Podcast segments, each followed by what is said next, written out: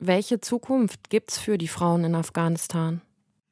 Eine sehr düstere Zukunft im Moment. Deutschlandfunk Nova. Deine Podcasts.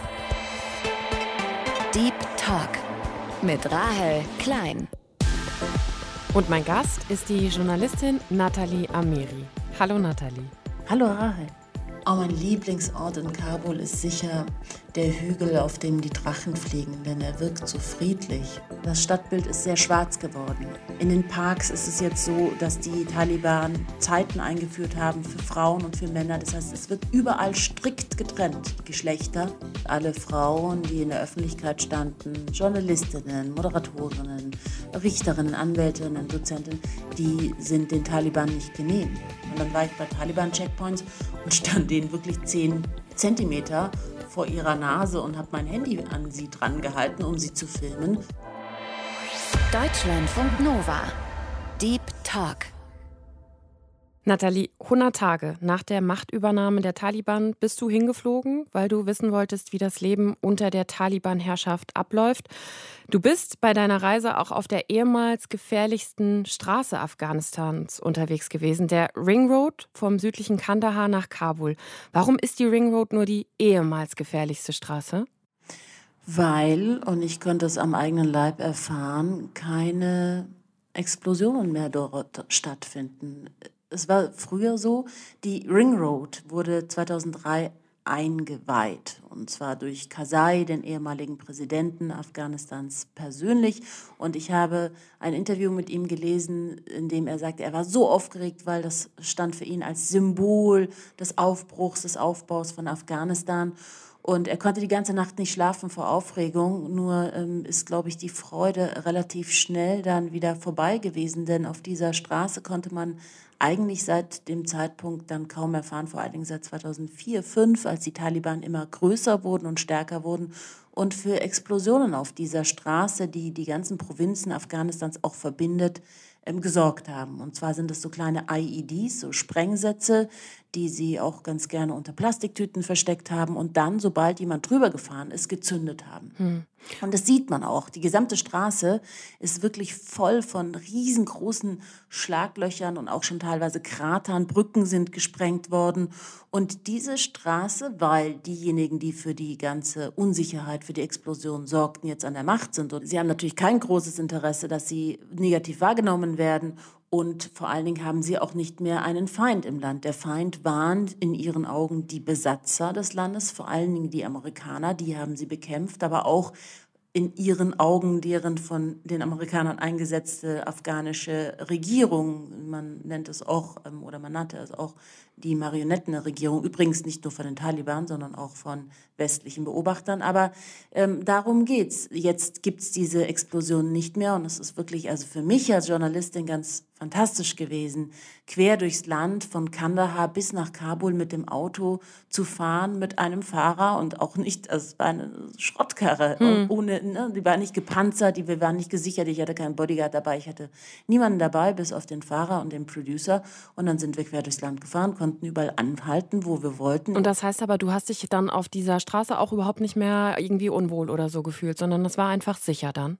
Wirklich, ich hatte keinen Moment des Unwohlseins, hm. wirklich keine Sorge. Wir sind in der Nacht losgefahren, es war stockdunkel und es war einfach nur eine unglaubliche, ich habe ja auf Instagram poste ich immer wieder so Bilder und, und kurze Filme, Segmente aus von dieser Fahrt. Es war fast schon paradiesisch. Also so wie man so, hm. so eine unglaubliche Stille und, und friedliche Stille. Es hatte was, was ganz, was Biblisches schon. Hm. Und ähm, ich habe es unglaublich genossen, endlich mal auf diese Landbevölkerung zu treffen und zu stoßen, die uns ja lange als Journalist in dem Land auch ähm, fernblieb, weil wir uns immer in den großen Städten auch aufhielten, wie Kabul, Herat, Mazar-e Sharif, weil die sicherer waren als das Land. Muss man sagen, dass das also bei allem Furchtbaren, was seit der Machtübernahme passiert ist, da sprechen wir auch gleich noch auch, was das für die Frauen in Afghanistan bedeutet. Aber ist das zumindest etwas auf der Habenseite, dass Afghanistan jetzt sicherer geworden ist, weil es einfach nicht mehr so viele Anschläge gibt, weil die, die die Anschläge verübt haben, ja jetzt eben die Regierung anführen? Genau so ist es. Ich habe mir wirklich nach meiner Reise eine Haben- und eine Kontraseite mhm. an, an, angelegt oder habe mir Notizen gemacht. Und auf der Haben-Seite ist definitiv ähm, der Faktor, dass es mehr Sicherheit gibt, weil man wird nicht mehr bekämpft. Ähm, auch nicht mehr übrigens als Journalistin. Ich bin kein Feind mehr. Sie haben Interesse, mit mir zu sprechen. Und wenn wir jetzt gleich auf der Habenseite sind, weil wir dann gleich viele hm. negative Dinge aufzählen werden, aber ähm, neben der Sicherheit, die jetzt ähm, definitiv größer ist, weil die Anschläge durch die Taliban wegbleiben, ist die Korruption massiv zurückgegangen. Also früher war das so, an sämtlichen Checkpoints musste man Geld zahlen, damit man durchkommt. Es war ja eines der korruptesten Länder weltweit. Und jetzt ähm, kann man wirklich kaum noch Korruption beobachten. Die Taliban selber sind nicht korrupt für den Moment, heißt es auch. Und man muss mit Vorsicht genießen, denn natürlich ist es ein sehr armes Land und Armut verleitet dazu, auch dann korrupt zu werden. Es fließen natürlich auch nicht mehr so viele Gelder ne, aus dem Westen. Genau, also viel, so viel weniger. Also es, ja. es, ist nicht mehr so viel Geld da, um dann ja. auch die Korruption anzufachen. Genau. Ja. Zwei Sachen noch für die Habenseite. Die Warlords, die ja wirkliche Höchstkriminelle waren, haben das Land verlassen, sind geflohen. Mit denen haben wir zusammengearbeitet, vor allen Dingen die Amerikaner. Das war ähm, definitiv ein Fehler und ähm, der der vierte Punkt ist, dass es zum ersten Mal eine Machtkonsolidierung gibt. Also seit 40 Jahren gibt es zum ersten Mal eine Zentralregierung, die wirklich alle 34 Provinzen regiert und es jetzt keine Parallelmachtstrukturen gibt. Das ist so die Habenseite gewesen. Natalia Miri ist in München geboren. Ihre Mutter ist Deutsche, ihr Papa Iraner. Natalie ist Journalistin und Fernsehmoderatorin. Sie moderiert seit vielen Jahren die ARD-Sendung Weltspiegel und hat von 2015 bis 2020 das ARD-Studio in Teheran geleitet. Natalie hat aber nicht nur lange im Iran gelebt, sie war auch mehrmals in Afghanistan, zuletzt im vergangenen Jahr. 100 Tage nachdem die Taliban die Macht in Afghanistan wieder übernommen haben. Das war letzten Sommer, am 15. August, als die Taliban auch die Hauptstadt Kabul erobert haben. Und Natalie ist dann hingereist, um sich einen Eindruck davon zu machen, was die Rückkehr der Taliban für die afghanische Bevölkerung bedeutet und vor allem auch, welche Zukunft die Frauen im Land erwartet. Und darüber hat sie ein Buch geschrieben, das heißt Afghanistan, unbesiegter Verlierer.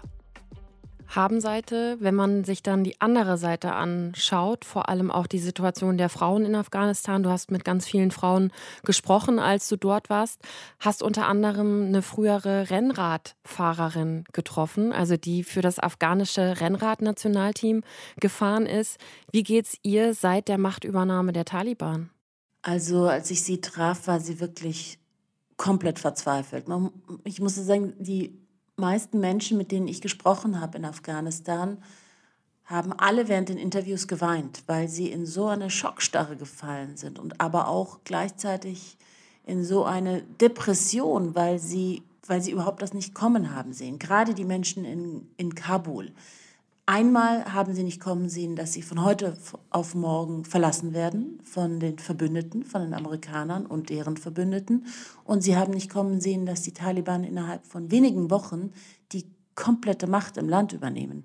Viele in Kabul haben die Taliban noch nie von der Nähe gesehen. Sie haben vielleicht sie in Abschreckungsbildern in den Nachrichten gesehen, aber und hatten klar ein Feindbild vor Augen dadurch und wussten, wie sie aussehen, aber dass sie wirklich auf Pickups mit Waffen in die Stadt reinfahren, in Kabul und die Stadt besetzen und übernehmen und jetzt ähm, an der Macht sitzen, das war für viele ein Schock, der bis heute ähm, ihnen einfach noch wirklich in den Knochen steckt und sie auf ihre bereits vorhandene Traumatisierung noch eine weitere ähm, Traumatisierung erfahren haben. Man muss dazu sagen, dass das Land, da gab es neulich dazu eine Studie, durch die ganzen Kriege und Krisen in den letzten vier Jahrzehnten sehr traumatisiert ist. 75 Prozent der Bevölkerung haben posttraumatische Schäden. Die Frau, die eben Rennrad gefahren ist, ich glaube, Sarah heißt sie, wenn ich das Bahare. Bahare, genau. Sitzt jetzt gerade in Islamabad. Sie konnte fliehen mit ihrer Familie. Ihr wurde versprochen, dass sie rausgeholt wird von einer italienischen Organisation. Nur jetzt hört sie seit Wochen, leider haben wir keine Kapazität mehr für euch aus Afghanistan, denn wir haben einen eigenen Krieg in Europa und wir haben unglaublich viele Flüchtlinge. Die Kapazitäten, mhm. die es gab für Afghanen, sind jetzt einfach erstmal gestrichen worden. Warum musste sie dann fliehen? Also sie ist früher fürs afghanische Rennradnationalteam gefahren. Durfte sie dann überhaupt nicht mehr Fahrrad fahren? Oder was ist dann seit der Machtübernahme passiert? Sie durfte nicht mehr Fahrrad fahren. Ihr, ihr Job, ihr Einkommen, alles wurde dadurch eliminiert. Sie hat kurz nachdem die Taliban die Macht übernommen haben, es nicht mehr ausgehalten und hat gesagt, ich muss unbedingt auf mein Fahrrad wieder, weil sie es liebt. Das ist wirklich mhm. ihre große Liebe, Fahrradfahren. Und sie hat sich als Mann verkleidet und hat sich einen Schal ums Gesicht gebunden und ist dann Fahrrad gefahren. Und das ging ganz gut. Und am nächsten Tag sagte sie sich, naja, vielleicht kann ich einfach so weiter Fahrrad fahren. Und sie hat es wieder versucht. Und dann kam sie, als sie bei einem Taliban-Checkpoint vorbeigefahren ist, ist ihr genau in dem Moment der Schal runtergefallen. Mhm. Und ähm, die Taliban haben sie als Frau erkannt, sind ihr hinterhergerannt und sie ist unglaublich schnell, hat noch schnell in die Pedale getreten und ist ganz schnell weggerannt, gefahren und mhm. ähm, ist aber dann so schlimm gestürzt, dass sie sich so verletzt hat, dass sie jetzt vielleicht auch nie wieder schwanger werden kann. Also es ist ganz äh, schlimm für sie geendet und sie kann natürlich ihr Leben so nicht leben, wie sie es bisher gelebt hat. Und deswegen war für sie der einzige Weg, das Land zu verlassen. War das dann, dass sie, also war die Tatsache, dass sie sich als Frau alleine draußen aufgehalten hat, schon ja genug für die Taliban, sie zu verfolgen? Oder ging es dann auch darum, dass sie als Frau Fahrrad gefahren ist? Oder was war es dann na, sie stand ja auch im Fokus. Hm. Sie war ja eine Person der Öffentlichkeit und alle Frauen, die in der Öffentlichkeit standen, Journalistinnen, Moderatorinnen, Richterinnen, Anwältinnen, Dozentinnen, die sind den Taliban nicht genehm. Und jetzt ist es so, dass sie erstmal alle ihre Jobs verloren haben. Aber der nächste Schritt ist ja auch, Bahara ist noch nicht verheiratet, dass sie zwangsverheiratet werden. Denn die Taliban wollen laut ihrer Vorstellung, wie die Gesellschaft zu leben hat, keine unverheirateten Frauen ab 18. Und selbst darunter werden schon Frauen zwangsverheiratet, gerade wenn sie in den Provinzen sind und auf dem Land leben. Insofern war das eine zusätzliche Gefahr für Bahada. Und sie mhm. kann sich ja auch nicht mehr normal, so wie sie es möchte, kleiden. Sie muss sich verhüllen, sie muss einen langen Mantel tragen, sie muss ein Kopftuch tragen. Burka ist noch nicht bei Gesetz ähm, angeordnet, aber sie muss ein Kopftuch tragen, das keine Haare zeigt, so wenig wie möglich vom Gesicht zeigt. Sie kann sich nicht alleine durchs Land bewegen, sie darf nicht alleine reisen. In den Parks ist es jetzt so, dass die Taliban Zeiten eingeführt haben für Frauen und für Männer. Das heißt, es wird überall strikt getrennt, die Geschlechter. Und das ist natürlich auch kein Leben mehr, wenn du komplett anders, im Grunde genommen so wie wir hier in Europa gelebt hast. Sieht man auf den Straßen, wenn du durch Kabul beispielsweise gegangen bist, sieht man da überhaupt noch Frauen im Stadtbild? Man sieht immer noch Frauen, auf jeden Fall. Sehr viel weniger als früher und mhm. sehr viel weniger fröhlich. Denn das Stadtbild ist sehr schwarz geworden. Selbst die Männer ähm, ziehen sich auch sehr traditionell inzwischen an. Wer eine Jeans trägt, kann immer, mit, kann immer Gefahr laufen, dass er verhaftet wird oder verprügelt wird, dass er aus dem Auto gezogen wird, dass er zurechtgewiesen wird. Ähm, die Haarschnitte sind nicht mehr westlich, modern, sondern ähm, man darf sich den Bart nicht schneiden. Äh, man muss einen langen Bart tragen. Wer keinen Bart trägt, ähm, läuft auch Gefahr, aus dem Auto gezogen zu werden. Überall gibt es Checkpoints. Man wird ständig zurecht äh, maßgeregelt und ähm, zurechtgewiesen. Insgesamt, ja, ist es sehr viel düsterer geworden auf Kabuls Straßen. Kurz nach Nathalies und meinem Gespräch kam dann übrigens die Nachricht, dass die Taliban Frauen jetzt landesweit vorschreiben, dass sie in der Öffentlichkeit Burka tragen müssen. Das ist die vielleicht strikteste Einschränkung jetzt seit der Machtübernahme. Wie frei konntest du dich dann bewegen auf den Straßen oder bist du auch ständig angehalten worden? Ich muss sagen, dass ich relativ selten angehalten wurde. Ich habe eine Drehgenehmigung gehabt. Das war auch ganz spannend und so ein bisschen auch mit Sorgen äh, behaftet, denn ich wusste ja überhaupt nicht, als ich in Kabul gelandet bin, wie geht's denn weiter? Ich war ja noch nicht im Taliban-Regime als Journalistin unterwegs und davor wusste ich ganz genau, welche Abläufe es gibt, damit ich meine Drehgenehmigung bekomme, wohin ich gehen muss, mit wem ich sprechen muss und jetzt war alles komplett neu und ich habe das Gefühl, dass selbst die Taliban auch noch nicht so richtig geregelt haben, wie das jetzt alles läuft.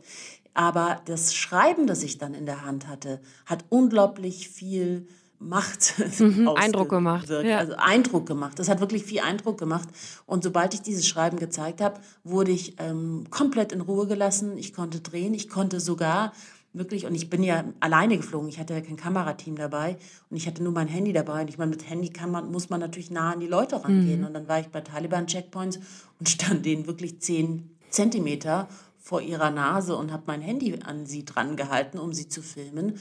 Und äh, solange ich dieses Schreiben dabei hatte vom, vom, von der Pressestelle, war das wirklich kein Problem. Ich habe ja jahrelang im Iran gearbeitet. Das ist ein ganz anderes ähm, Arbeiten gewesen als jetzt in, in Afghanistan. In Iran wirst du permanent von Geheimdienst und Basij-Milizen angesprochen und aufgehalten und daran gehindert zu arbeiten. Und das war fast wirklich ähm, leicht, muss ich sagen, in Afghanistan zu arbeiten, weil man aber dazu sagen muss, dass die Taliban natürlich auch immer noch ein Interesse haben, dass sie gut dastehen im Westen, weil sie wollen zwei Dinge, einmal international anerkannt werden und das Zweite, sie brauchen definitiv ganz dringend die Hilfsgelder, denn Afghanistan ist ja finanziert durch 75 Prozent von ausländischen internationalen Geldern. Das heißt, der 75 Prozent des afghanischen Haushaltes stammen aus dem Ausland und das bleibt, blieb jetzt von heute auf morgen weg, über Nacht.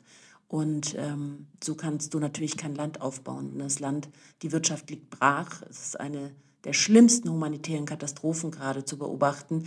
Ich habe Menschen gesehen, die ihr Hab und Gut verkauft haben und jetzt anstanden, um ihre Niere zu verkaufen. Es gibt ganze Dörfer, die nur noch eine Niere haben. Der Organhandel floriert und die Menschen ähm, schicken ihre Kinder, auch ihre jungen Töchter, sehr verfrüht in Kinderehen, um dann eben ein Brautgeld zu bekommen, um den Rest der Kinder zu versorgen. Also es ist wirklich katastrophal und das Land braucht dringend Gelder, Hilfsgelder und im Moment sieht es aber danach aus, aber gerade auch, weil die Taliban ihr allererstes Versprechen nicht eingelöst haben, und zwar, dass Mädchen ab der siebten Klasse wieder zur Schule gehen dürfen, ab dem 21. März nach dem afghanischen Neujahr, ähm, sieht es nicht danach aus, dass Hilfsgelder wieder ins Land fließen werden und diese humanitäre Katastrophe irgendwie behoben wird.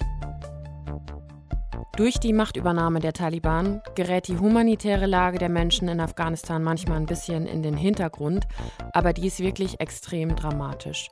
Was ja auch der florierende Organhandel zeigt, den Nathalie erwähnt hat. Laut Zahlen der Bundesregierung sind 60 Prozent der Bevölkerung in Afghanistan von Hunger bedroht und auf humanitäre Hilfe angewiesen. Das hat nicht in erster Linie mit den Taliban zu tun, sondern mit einer starken Dürre im Land und auch mit den Folgen der Corona-Pandemie. Aber die Machtergreifung der Taliban verstärkt diese Situation und vor allem bleiben einfach viele Hilfsgelder jetzt aus. Und die Armut im Land führt auch dazu, dass dschihadistische und terroristische Gruppen wie der lokale Ableger des sogenannten Islamischen Staates gestärkt werden und es einfacher für diese Organisation wird, neue Anhängerinnen und Anhänger zu gewinnen. IS und Taliban sind verfeindet und der IS verübt seit einiger Zeit immer mehr Anschläge in Afghanistan. Es ist ja direkt nach der Machtübernahme viel darüber diskutiert worden, ob die Taliban dieselben sind wie vor 20 Jahren oder ob sie sich geändert haben. Was würdest du jetzt sagen nach deinen ganzen Gesprächen und Recherchen, nach deinen Eindrücken vor Ort? Du hast ja auch mit Taliban-Vertretern gesprochen. Haben sich die Taliban geändert? Also es gibt keine öffentlichen Hinrichtungen oder Steinigungen oder Abhacken von Gliedmaßen, irgendwie, wie es vor über 20 Jahren gab, als sie beim, zum ersten Mal an der Macht waren. Hm. Es hat auch noch nicht gezielte Säuberungsaktionen gegeben. Ähm, man hatte Angst, dass die passieren würden. Ich habe ja gesagt, sie wollen anerkannt werden als rechtmäßige Machthaber. Deswegen versuchen sie gerade auch immer wieder, oder zumindest haben sie es bis März versucht, den moderateren Teil vorzuschieben und ähm, auch mit dem Ausland sprechen zu lassen. Es gab ja Gespräche in Oslo und da hatte man sich ja darauf geeinigt, dass eben jetzt dieses erste Versprechen dann umgesetzt wird. Ähm, dass sie die Mädchen wieder zur Schule lassen, was ja nicht der Fall war. Ähm, weitere Versprechen wurden auch nicht eingehalten, und zwar, dass es eine inklusive Regierung geben wird. Es gibt weder Frauen in der neuen Regierung noch ethnische Minderheiten. Die Regierung besteht äh, nur aus Pashtunen. Es gibt, ähm, auch das wurde versprochen, weder Rechte für Frauen noch äh, und Minderheiten und es gab auch keine Amnestie für Polizei und den Sicherheitsapparat. Auch hier gab es Verfolgungen und Tötungen. Hm. Also insofern, wenn du mich fragst, äh, ob sie sich verändert haben, moderner geworden sind. Man sprach ja auch zu Beginn von Taliban 2.0 ja. und ähm, arabische, äh, afghanisches Emirat Light oder islamisches Emirat Light.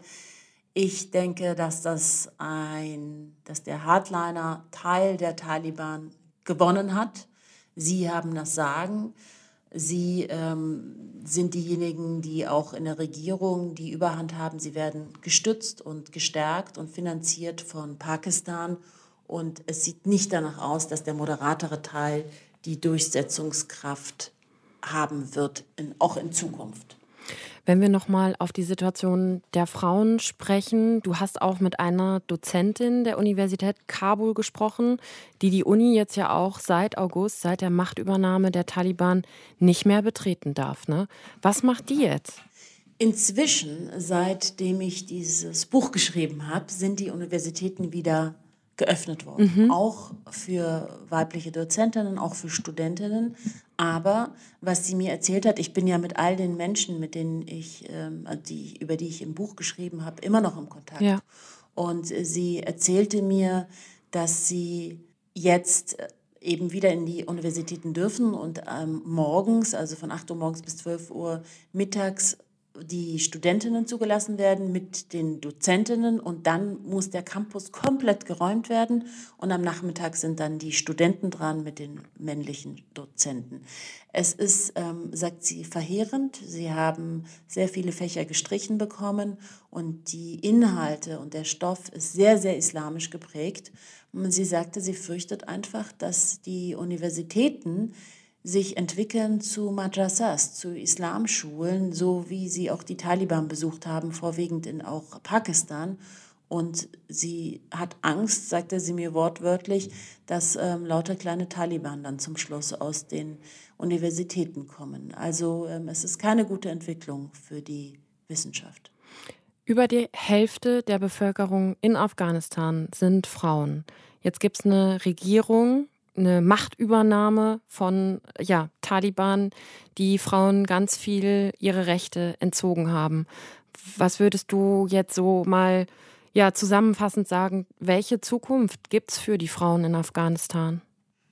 Eine sehr düstere Zukunft im Moment. Natürlich gibt es ähm, Frauen, die, die, die noch kämpfen und sagen, wir lassen uns nicht unterdrücken, wir sind nicht mehr die Frauen von vor 20 Jahren. Ich habe mit Mahbouba Saraj gesprochen, eine Frauenrechtsaktivistin, die auch vom Time Magazine zu den 100 einflussreichsten äh, Menschen 2021 gezählt wurde. Und wir können ja mal hören, wie kämpferisch sie mir im Interview geantwortet hat. I mean, you want Afghanistan, I want Afghanistan. And there's a lot of us that we want Afghanistan. So let's work for Afghanistan. Let's make it happen. You cannot get rid of the 19, 18 million that we are. What are you going to do? Kill us all? Chop our heads off? Put us in prisons? Lock us in? It won't happen. It won't happen. We want, that's not, we are not the same women anymore. The women of 20 years ago. We are not. Wenn man Mahbub Saraj hört, denkt man sich, ja, und äh, bewegt sich was. Und wenn ganz viele Frauen wie sie sind, dann werden die Taliban nicht gewinnen können mit der momentanen Vorgehensweise, dass sie Frauen aus dem aus der Öffentlichkeit verbannen wollen. Aber wenn man sich dann die Realität ansieht in Afghanistan, dann hat sie kaum noch Chancen, sich zu behaupten, denn niemand schützt sie mehr. Es gibt kein Frauenministerium mehr, es gibt keine Verfassung mehr, die Frauen schützt. Es gibt nicht mehr die internationale Staatengemeinschaft, keine Regierung mehr, die auf der Seite der Frauen ist. Es gibt keine Schutzräume mehr. Und man muss dazu sagen, dass nicht nur die Taliban Frauen nicht gern sehen, sondern die Taliban sind ja Teil der afghanischen Gesellschaft und Teil dieser ultrakonservativen, patriarchalischen, männerdominierten Gesellschaft. Und, und diese Männer, die haben jetzt auch Aufwind bekommen. Die sagen, ah ja, du hast studieren, du hast selber alleine gelebt, du warst emanzipiert und konntest dich selber finanzieren. Wir möchten es nicht mehr. Und jetzt haben sie dadurch auch Rückendeckung bekommen durch die Taliban, die das ja auch nicht möchten. Und so werden die Frauen jetzt verbannt wieder an den Herd. Und es ist jetzt Payback-Time. Und es ist natürlich schrecklich, was, was, was jetzt diese Frauen, die selbstständig waren, die ihr Leben selbst bestimmt haben, jetzt erdulden müssen. Das muss man sich mal vorstellen. Die haben gelebt wie wir. Stell dir mal vor, morgen mhm. sagt dir jemand, du darfst das Haus nicht mehr verlassen, du darfst deinen Job nicht mehr ausführen und du musst dich verhüllen. Ja, und also, wirst zwangsverheiratet im Zweifel auch noch. Und ne? zwangsverheiratet mhm. werden. Also ja. das ist wirklich ganz schlimm. Und die Taliban haben auch ein toxisches Gemisch hervorgebracht, ähm, den Alltag zu bestimmen. Es ist eine Kombination, es ist jetzt nicht nur der Islam, von der Ferne sagt man Taliban, Islam, fertig. Aber es ist eine, das sind ja teilweise in diesem toxischen Gemisch auch klassische Islamlehren vorhanden, aber eben auch gepaart mit einer militant-fundamentalistischen Ideologie und diesem patriarchalischen Stammesverständnis. Das ist der Pashtun-Wali, der Werte- und Normenkodex der Pashtunen und der sieht einmal die Frau als Reizfigur und die Frau die Rolle für die Frau wird im Haushalt vorgesehen. Und sie wird so erzogen, dass sie unter dem Mann steht und der Mann muss sie beschützen und verteidigen, weil sie ja leicht verführbar ist. Also es sind wirklich mhm. archaische Zustände, die für uns kaum nachvollziehbar sind und eben für Frauen, die modern gelebt haben, auch ja. nicht. Nathalie, wir machen zwischendurch immer so eine ganz kurze Spontanitätsübung, damit wir dich auch noch ein bisschen besser kennenlernen. Ich habe ein paar Sätze vorbereitet, die könntest du vervollständigen. Der erste Satz lautet: Grüner oder schwarzer Tee? Schwarz, definitiv. Du bist teesüchtig, habe ich gelesen. Ich bin teesüchtig und ich habe noch keinen heute getrunken, also du musst dich beeilen. okay, dann der nächste. kippt die Stimmung. Dann der nächste Satz. Mein Lieblingsort in Kabul. Oh, mein Lieblingsort in Kabul ist sicher der Hügel, auf dem die Drachen fliegen, denn er wirkt so friedlich und erinnert an die Zeit, in der Afghanistan zumindest für 40 Jahre lang mal einen Frieden gespürt hatte. Da werden Drachen, da lässt man Drachen oder ließ man Drachen steigen, oder wie? Immer noch. Drachenfliegen ist ja ein Hobby. Drachen steigen lassen ist ja ein Hobby in Afghanistan. Mhm. Und da oben stehen immer Menschen, die Drachen steigen lassen, selbst jetzt im Taliban-Regime. Darum zieht es mich immer wieder in Krisenregionen. Weil genau dort Berichterstattung unglaublich wichtig ist. Die wenigsten möchten in eine Krise gehen. Auch wenige möchten sich einer Gefahr aussetzen. Aber ich habe das Gefühl, dass ich, wenn ich in einem Kriegsgebiet bin, in einem Krisengebiet bin und eine der wenigen bin, habe ich auch eine Funktion und eine, einen Sinn als Journalistin. Denn es muss jemand vor Ort sein und zumindest versuchen, über die Wahrheit zu berichten.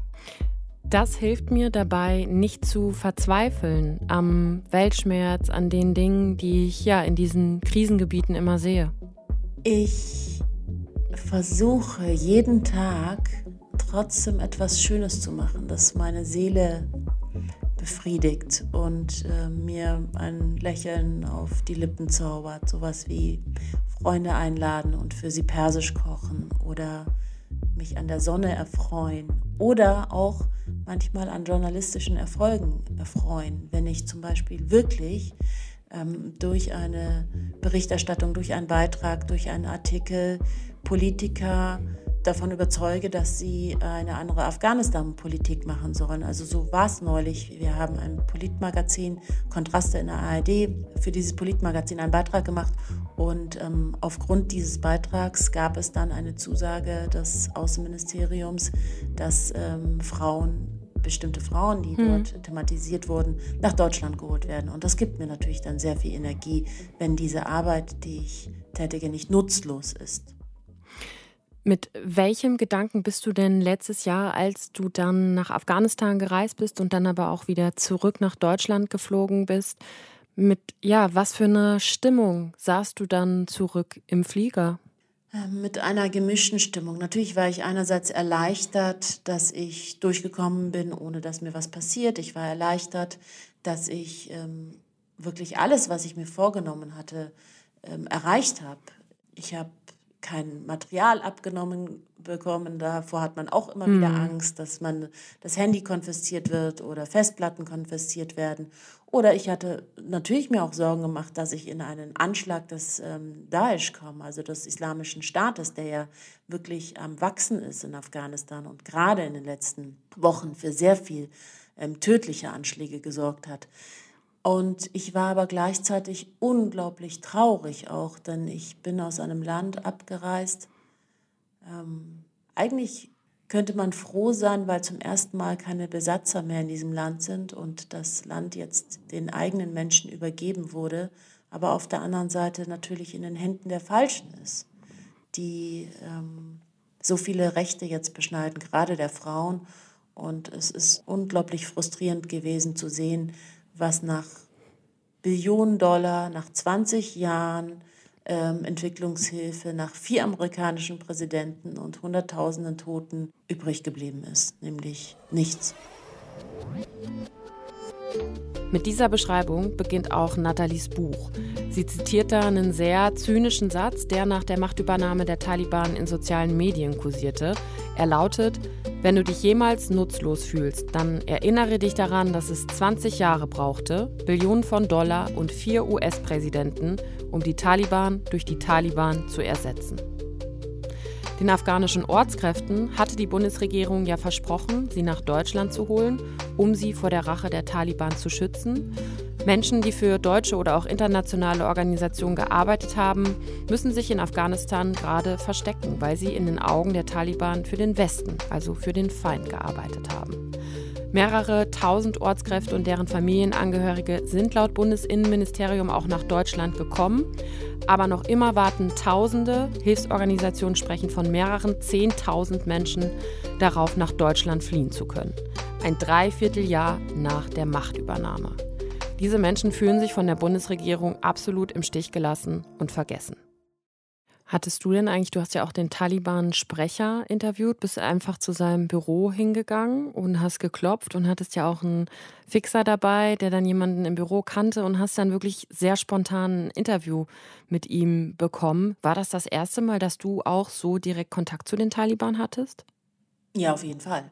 Ich hatte zwar bei den Reisen zuvor immer mit dem Gedanken gespielt, irgendwie an die Taliban ranzukommen, mhm. aber alle haben mich gewarnt und haben gesagt, nee, es ist viel zu gefährlich und man kann ihnen nicht vertrauen. Und selbst wenn man eine Kontaktperson hat und einen Mittler, dann weiß man nicht, ob sie einen reinlegen und dann kidnappen. Ja. Und das konnte ich natürlich auch nicht ähm, riskieren. Also gerade wenn man im Auftrag des Senders hinfliegt, weil man dann auch zu sagen bekommt von der Redaktion, so geht's noch. Also ja. du, du, kannst nicht ja. so eine Gefahr eingehen.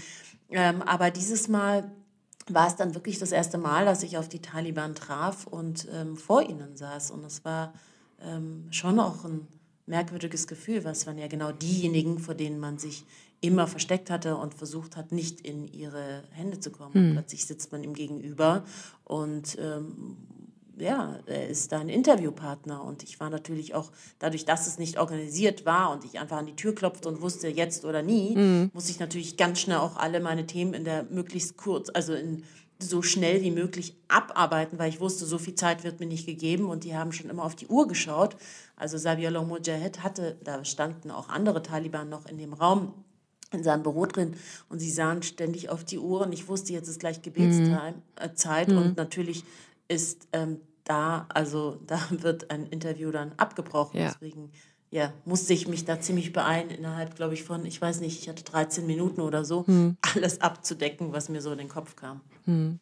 Was gibt dir trotz allem jetzt, ne? Also wir haben mit der Habenseite angefangen, die im Vergleich zu dem, was wir danach gesagt haben, dann doch leider eher kurz ist, muss man sagen. Und für ganz viele Menschen, ja, es sieht die Zukunft einfach sehr, sehr ungewiss, sehr, sehr düster aus.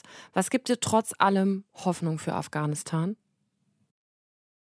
Ja, du merkst, es ist ganz schön lange hm. ruhig. Ähm, es, ist, es gibt mir gerade nicht sehr viel Hoffnung. Ich kann nur sagen, was wir äh, besser tun können. Mhm. Und zwar, dass es eine ähm, jetzt Conditional Help gibt. Das heißt, wenn wir Gelder schicken, dass es dafür Konditionen geben muss, die erfüllt werden müssen. Nicht wie die letzten 20 Jahre einfach das Land mit Geld überhäufen, dann dadurch einen korrupten, einen der korruptesten Staaten ähm, der Welt züchten. Und wirklich, die Korruption war eines der, einer der Faktoren, der dazu führte, dass ähm, das ganze Kartenhaus zusammengebrochen ist. Also insofern, es muss eine, eine bessere ähm, Entwicklungshilfe geben, eine sinnvollere, nachhaltigere. Natürlich steht es in jedem Paper, nachhaltig soll es mhm. sein, aber es war eben nicht nachhaltig. Und auf der anderen Seite muss man Pakistan in die Schranken weisen und zwar massiv, denn Pakistan unterstützt den radikalen Zweig der Taliban, das Haqqani-Netzwerk. Und wenn Pakistan weiter sein doppeltes Spiel spielt, von dem der Westen ganz genau Bescheid weiß, dann wird es nie der moderatere Zweig der Taliban schaffen, dieses Land aufzubauen. Und dann ähm, machen mir natürlich Menschen wie Mahbouba Saraj Hoffnung, die ich gerade eben gefragt habe, was wir für Afghanistan tun können. What I expect from the West is something that I will not get from it. That is honesty, honey. What did the West do to us? What kind of a deal was it made behind our backs? What happened? Did the US and, and, and the whole Western countries of the world, did they sell us out? Which I think they did. If they sold us out, then there is no hope. But if they haven't sold us out, if they really haven't, if there is the slightest amount of any kind of a conscience that what was done to Afghanistan was so bloody wrong, then they should be a bit stronger and take a stance that is for Afghanistan. And they really have to put pressure on the Taliban to make sure that they do what they have promised them. Because there are some things, there are some deals that were made behind closed doors, which we still don't know what they are. Sie sagt, dass wenn wir es dieses Mal wirklich ernst meinen, dann bitte auch standhaft bleiben sollen und, und mit Nachdruck den Taliban sagen sollen, ähm, das sind die Bedingungen und dann uns nicht wieder ähm, weichklopfen lassen und nicht wieder einknicken sollen. Gibt es was, was man fühlt sich ja oft extrem hilflos, wenn man Nachrichten, Berichte über Afghanistan eben liest, hört, sieht, wie auch immer. Gibt es was, was wirklich jeder, jede Einzelne irgendwie tun kann, aktiv werden kann? Naja, was man tun kann, ist einfach eine, ähm, dafür plädiere ich ja immer, einfach sich wieder politisch beteiligen. Wenn wir natürlich unseren Politikern nicht über die Schulter schauen, wenn wir sie nicht zurechtweisen, wenn wir nicht fordern von ihnen, eine anständige, nachhaltige und intelligente Außenpolitik zu betreiben, dann brauchen wir uns nicht zu beschweren, dass die Folgen auch uns treffen. Hm. Und insofern sind wir da auch mitverantwortlich dafür. Wir leben in einer Demokratie und die Demokratie beinhaltet nun mal, dass wir uns auch politisch beteiligen. Das gibt uns die Chance, die Möglichkeit. Wie großartig eigentlich. Hm. Und ähm, ich meine, durch ein toxisches Gemisch vielleicht auch hier bei uns von Kapitalismus und einer Bräsigkeit ähm, ist, steht es ja gar nicht mehr im Vordergrund, was wir eigentlich hier haben für Möglichkeiten ähm, und ähm, zu kämpfen, auch für Demokratie und Freiheit. Insofern ja, wir brauchen wieder eine größere politische Beteiligung und natürlich kann man auch Afghaninnen und Afghanen über NGOs helfen. Es gibt ja noch genügend NGOs, die jetzt gerade auch versuchen, irgendwie eine Möglichkeit zu finden, den Unterricht für Mädchen dann doch zu gestalten über Online-Unterricht. Weltweit werden afghanische Lehrer eingestellt und Mädchen werden jetzt Laptops verteilt und ähm, über, dass man dann über, über Satelliten mhm. eben ein freies Internet zur Verfügung stellt. Es gibt Möglichkeiten. Wir müssen uns halt nur ein bisschen anstrengen, auf kreative Ideen zu kommen. Und ich glaube, dass es einem dann letzten Endes am Ende des Tages besser geht, wenn man sich angestrengt hat und etwas geschafft hat. Und auch nur im Kleinen. Es gibt gerade so viele afghanische Familien, die festhängen in Asylantenheimen, weil jetzt alle ihre Türen geöffnet haben für ukrainische Flüchtlinge. Und afghanische Flüchtlinge werden vollkommen vergessen und werden auch noch ähm, umgesiedelt innerhalb Deutschlands in, in noch schlechtere Unterkünfte. Und Das ist natürlich bitter. Und wenn man da eine Wohnung frei hat und da eine Familie aufnehmen kann, die ja auch zahlen, das ist ja nicht so, dass man, dass sie finanziert werden müssen, sondern sie wollen ja auch für eine Wohnung arbeiten gehen. Und ich kenne selber zig Leute in München, die einen Job haben, die ein Leumundschreiben von ihrem Arbeitgeber bekommen haben, die von mir ein Unterstützungsschreiben dabei haben und trotzdem keine Wohnung bekommen. Und das ist natürlich dann schon bitter für diese Menschen, die hierher kommen und ähm, gar keine Hilfe mehr bekommen. Sagt Nathalie Amiri im Deep Talk auf Deutschlandfunk Nova. Ich danke dir sehr für deine Zeit, Nathalie. Sehr gerne, Rahel. Das war der Deep Talk für diese Woche. Ich bin Rahel Klein, sage ciao, passt gut auf euch auf. Deutschlandfunk Nova. Deep Talk. Jeden Mittwoch neu. Auf deutschlandfunknova.de und überall, wo es Podcasts gibt. Deine Podcasts.